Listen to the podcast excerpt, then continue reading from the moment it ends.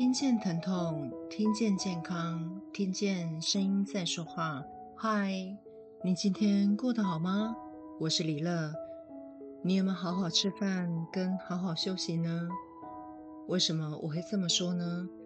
因为急性子的我在九月初的时候进了一趟急诊室，原因就是因为我吃东西太快了，我的肠胃抗议了。自从我当了母亲之后，只要是跟吃有关系的事情，我就会飞速的快。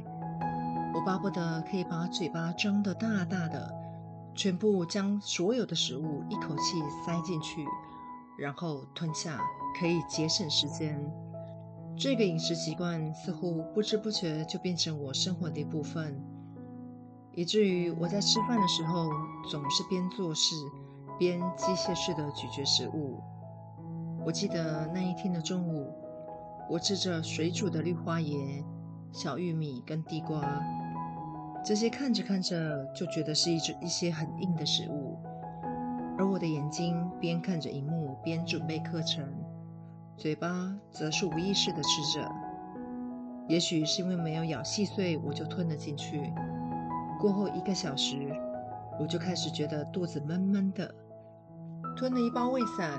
我忍着痛感去上课，下了课之后回到办公室，肚子已经开始有些阵痛了。看着中午我就煮好的咖啡，我在很舍不得的情况下，偷偷的喝了一小口，也就真的是一小口而已哦。这下不得了了，我的肚子瞬间从闷痛转成阵痛了。已经好几十年我没有这种感觉了，我猜想我大概又要进急诊室了，因为身体在跟我抗议，给他太大的压力。每天生活急忙赶，我没有好好的用餐，没有慢慢的吃饭，天天还要续三大杯咖啡，大概胃也在抗议我喝太凶了。下了班，我赶紧去附近的小诊所。本来还心存侥幸，吃个胃药，打个针，应该就可以开车了吧？谁知道还是不行，疼痛感持续袭来，但没有人帮得了我，我还是得硬着头皮带着我的小儿子一起回大溪。于是我强忍着不舒服，我开上道路。其实事后想想，我当时没有出事，真的是祖上保佑。因为上了高速公路之后，路上真的又塞爆了。当时我超想超想一路按着喇叭叫他们开快一点，我忍着往前撞别人车屁股的冲动，而我都不知道我到底是哪里来的意志跟力气，可以这样侥幸一路开回大溪。我只记得当时我边踩油门边大喊。我也边敲打自己的大腿，而且我逼着我的儿子要跟我聊天，保持我的理智。回家之后，我安顿好孩子，先生便带着我去附近急诊。照惯例，医生先问诊，然后等着拍 X 光片。片子拍好之后，医生触诊肚子，索性按下去没有即刻性的疼痛，不然可能就是盲肠发炎。医生看着片子，耐着性子告诉我，我的肠子塞住了。当时我没有戴上眼镜，我隐约感觉到肿得好像很厉害、很明显。医生即刻安排病床，并且吊点滴与打止痛剂。就这样，我在休息当中完成了电脑断层。休息过后，已经来到十二点了，身体也比较舒服了。隔天要上班，而且我很担心孩子在家。我们就先回家了。经过这一次的经验，我真的吓到了。也因为这次的经验，现在我吃东西开始有意识的速度放慢。一旦我吃快，胃跟肠子就会跟我抗议。后来我爬文了解整个消化的过程，原来我们吃东西细嚼慢咽是要让食物在口腔中停留更长的时间。把食物进行慢慢的嚼碎，增加唾液的分泌，而磨碎的食物跟唾液充分的混合后，咀嚼过程刺激大脑向胃肠发出信号，增加胃液和其他消化腺体的分泌，让食物进入胃肠后充分被吸收。根据研究，细嚼慢咽可以使我们的大脑活化，增加海马回的细胞活动，不但可以增强记忆力、智力，预防老年痴呆，促进唾液分泌。